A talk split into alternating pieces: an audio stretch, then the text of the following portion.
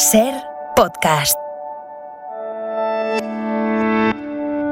Soy Nieves con Costrina y estás escuchando Acontece que no es poco, un podcast donde no te contamos nada nuevo, pero te lo contamos de otra manera. Aquí te va otro episodio.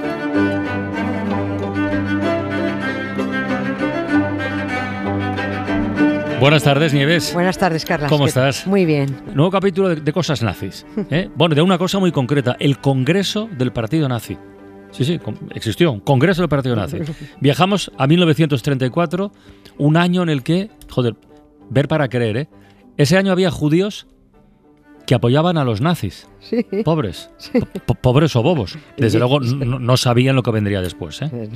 Pero pues lo deberían haber imaginado, ¿eh? Lo deberían haber imaginado. La historia, mira, hablábamos de rusos que pue- pueden frenar eso, los alemanes no supieron frenarlo, se lo tomaron, se lo tomaron muy a broma este asunto, ¿no? La historia que recordamos hoy es, eh, la verdad es que está es a toro pasado porque es algo que se produjo entre el 5 y el 10 de septiembre de 1934, pero bueno, como es esto que dices de cosas, Cosas nazis, sí, sí, sí. pues siempre tiene interés, ¿no? Porque y además cuanto más y mejor se conozca al enemigo, más fácil es combatirlo. Efectivamente. Eh, bueno, esta es la teoría, ¿eh? No se está demostrando que sea muy cierta, por mucho que, que- que a veces eh, cuentes las cosas. ¿no? Lo que se celebró aquellos días de septiembre en la ciudad alemana de Nuremberg fue lo mismo que se llevaba celebrando desde hacía ocho años todos los septiembres, a mediados, y que continuó celebrándose durante cuatro años más. Eran los, los congresos del partido nazi, donde se juntaban cientos de miles de perturbados de extrema derecha que fueron dando forma, ellos ahí con sus ganitas, a la Segunda Guerra Mundial.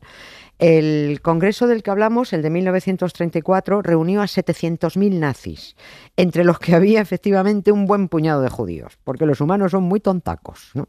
En aquel congreso del partido nazi del 34, que recordamos hoy, Hubo, pues lo que había siempre, mítines inflados de patriotismo, banderas por todas partes, muchísimas banderas, de todos los tamaños, formaciones de miles y miles de tipos uniformados, todos muy tiesos, desfiles, ceremonias espectaculares, muy hipnótico, Mm. muy hipnótico todo, como cuando mm, ves un espectáculo de luz y sonido que te deja boquiabierto, pero en realidad cuando se apagan las luces y el sonido y detrás no hay nada, ¿no? Solo era un espectáculo.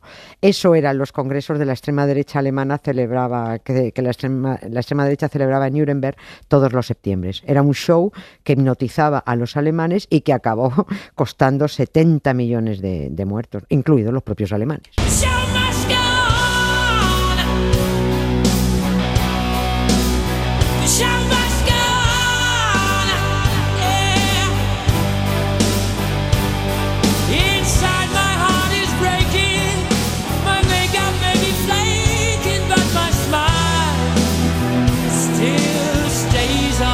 Sigue dándole vueltas a esto de que hubiera en el año 34 judíos que simpatizaran con el partido nazi. Pero eran pocos o muchos, quiero decir.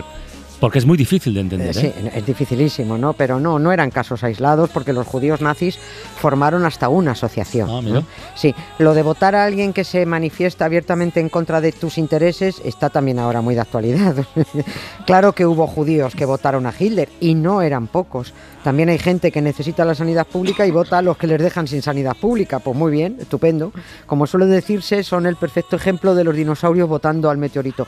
O como decía el otro día Gabriel Rufián, dice el ratón votando al gato, ¿no? Lo Sí. mismo. Analfabetismo informativo se, se llama, o al menos lo llamo yo. Ahora que, que- se aguanten sin, sin ambulatorio, ¿no? Como tuvieron que aguantarse aquellos judíos nazis que pertenecían a la Asociación de Judíos Nacionales Alemanes cuando fueron entrando en fila de a uno en la cámara de gas. Eran judíos ultraderechistas, que los haya porrillo. Lo que pasa es que aquellos calcularon muy mal el beneficio que les podría traer su apoyo a Hitler y el votar al partido nazi. Es que los judíos nazis no querían a los judíos inmigrantes. Ah, claro, ostras. claro, es que eh, er- eran muy, eran muy racistas Eh, y creían que si apoyaban a los nazis, Hitler expulsaría o encerraría en los campos a los judíos inmigrantes, a los del Ah, este. Claro, que los odiaban, ¿no? Pero no a los judíos alemanes. Claro, ellos pensaban, Adolfo, hombre, eh, mi, my Führer, que, que somos de los tuyos, ¿no? Los propios judíos nazis veían a los judíos inmigrantes como inferiores racial y espiritualmente. No está mal. Claro. Oye, ¿y, y los nazis, eso de tener el apoyo de judíos, cómo lo vivían? pues los utilizaban cuando, mientras les interesó, pues los utilizaron, ¿no? Pero no los soportaban y además pensaban que eran absolutamente idiotas, ¿no? Y el más idiota de todos era el presidente de la Asociación Nacional de Judíos Alemanes, que se llamaba Max Naumann, eh, que precisamente en el mismo año del Congreso nazi que recordamos hoy, el del 34, la Asociación de Judíos Nacionales hizo un comunicado en el que decía, y abro comillas, siempre hemos puesto el bienestar del pueblo alemán y de la patria, a la que nos sentimos indisolublemente ligados, por encima de nuestro propio bienestar. Por eso acogimos con satisfacción los resultados de enero de 1933, aunque nos perjudiquen algunas cosas. Mm. Cierro las comillas. ¿no?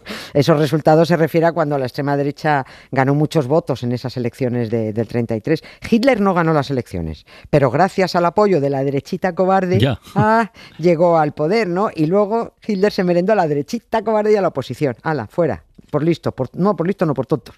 Otra de las perlas de, de este judío nazi llamado Naumann fue cuando dijo que eh, la campaña electoral no debe ser una lucha de concepciones religiosas, debe ser una lucha decisiva sobre nuestra germanidad. Joder. Mira, mira, las chorradas estas eh, de de entidades nacionalistas, las de siempre, ¿no?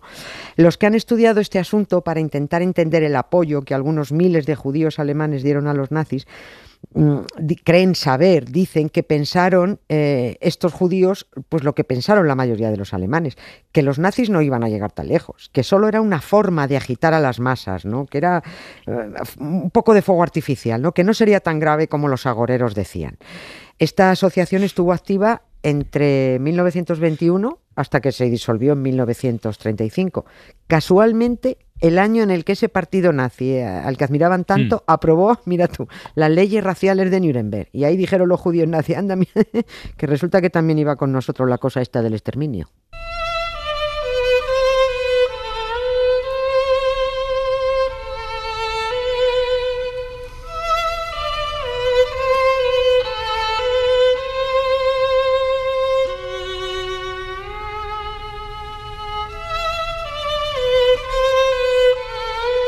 Oye, Nieves, estamos hablando de los congresos nazis en Nuremberg, de las leyes raciales de Nuremberg, Sí. luego venían los juicios de Nuremberg.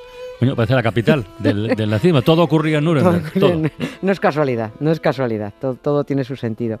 Además de que los nazis son muy obsesivos, Hitler la cogió llorona con Nuremberg como, como en España la han cogido llorona con la Plaza de Colón, ¿no? Son, son taras que tienen. Los nazis se apropian de un espacio, lo disfrazan de simbolismo y los desinformados pues se lo tragan. Hitler siempre dijo que Nuremberg era la, la ciudad más alemana de Alemania, aunque los nurembergueños o, o nurembergenses o como los de Nuremberg. como se diga, eh, no eran los más nazis de Alemania, era al contrario, quizás era la ciudad que menos se identificaba con Ah. Hitler, pero el partido nazi se la apropió, se la apropió y, y- y ya está. Nuremberg tuvo mucha importancia cuando existió el Sacro Imperio Romano Germánico. Eso era antes, ¿no? En la Edad Media. Ah, eso vale, era- vale. Tuvo muchísima importancia, había mucho protocolo allí con la cosa del emperador y tal. Y con, que Hitler era un enfermo psiquiátrico, además de un grandísimo inculto, y él se obnubilaba por el mm, pasado histórico de, aquel imperio germánico medieval. ¿no? Por eso eligió esta ciudad para celebrar los congresos anuales de la extrema derecha alemana.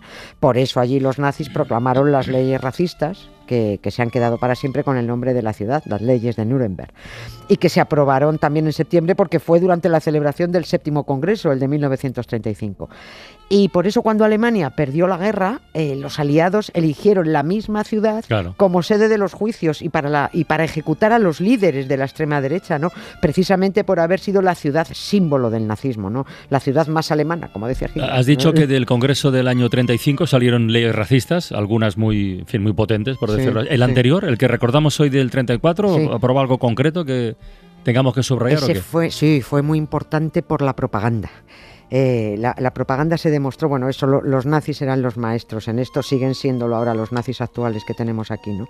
Se demostró que lo importante no es la verdad. Lo importante de la propaganda es que la gente se crea la mentira cuando se la envuelves en, en papel de regalo, muy bonita, ¿no? En aquel congreso de 1934, Hitler y Goebbels sabían que lo importante no era que en Nuremberg se reunieran 700.000 nazis para felicitarse de lo patriotas que eran. Que no era Lo- poca cosa ya. no, eran muchos, Ya, ya. pero lo importante es que todo eso se viera fuera de allí. Fuera, que se vieran masas enfervorecidas, que se vieran las imágenes que hay, eh, que se ven a mujeres llorando por tocar a Hitler, que parecía como si fueran los Beatles, ¿no? Eh, la difusión, la publicidad era lo importante. Eh, no había teles entonces ni y, por redes, ni no- y por tanto no tenían a tantos periodistas a su servicio como, como tienen ahora, que van con ello aunque sea mentira, ¿no? Venga, aunque sea muy burdo, da lo mismo, ¿no? Pero sí tenían cineastas. Y le encargaron a una actriz y directora muy popular que se llamaba Leni Riefenstahl que hiciera un documental, está, en- está colgado en internet, lo, lo puede ver cualquiera, que hiciera un documental de aquel congreso que no reparara en gastos, lo que hiciera falta, ¿no? Y les salió una película que se estrenó al año siguiente, en el 35, que se llamaba El triunfo de la voluntad, que es el, es el documental, la Lo- peli... Lo de Chaplin, ¿no? Claro, se ahí, ahí. ahí se inspira para hacer el, el, el- el gran dictador, ¿no? Y este documental nazi es un ejemplo de propaganda, imágenes manipuladas, efectos ópticos, ¿no? Lo que fuera para unubilar al, al espectador. Oye, y después de este del año 34, ¿cuántos congresos más se celebraron del partido nazi? Hasta el 38. Hasta el 38. Hasta el 38. El, el del 39 estaba previsto y organizado, pero bueno, ya sabemos, al final se metió la guerra, guerra, que, la, que sí, la misma extrema derecha alemana había venido organizando y hubo que suspender el Congreso. ¿no? Se iba a llamar el Congreso de la Paz. Porque esto también les gustaba mucho poner nombres a las cosas. Y fue, fíjate, Congreso de la Paz y fue el año en el que estalló la guerra. A cada congreso le ponían un, un nombrecito. El de 1933, el Congreso de la Victoria, lo llamaron. El del 34, el que nos ha traído, el que recordábamos hoy, el Congreso de la Voluntad. El del 35, el Congreso de la Libertad. Ya estamos. Ya estamos, ya estamos. O sea, libertad, de otra palabrita que quienes más la pronuncian son precisamente los que te la quieren quitar, ¿no? aunque te distraigan. La palabra libertad para la extrema derecha es, es, es una cancamusa. ¿Qué, perdón? ¿Eh? ¿Qué es una cancamusa? Es una bonita palabra, sí, ¿verdad? suena bien, pero Sí. no sé lo que es. Pues ¿Qué la, es la cancamusa es cuando, cuando haces algo para desorientar a alguien y que no advierta que lo estás engañando.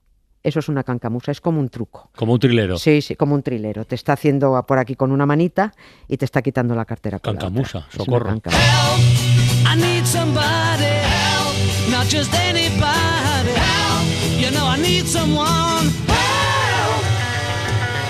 When I was younger, so much younger than today, I never needed anybody's help in any way.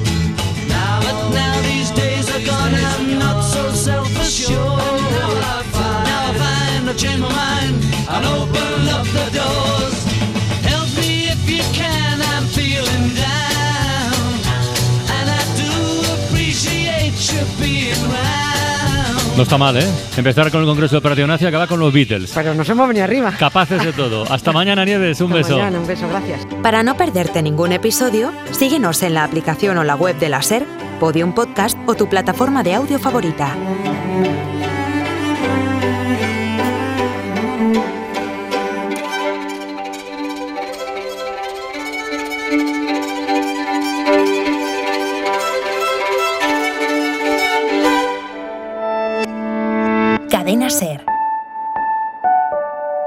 Radio.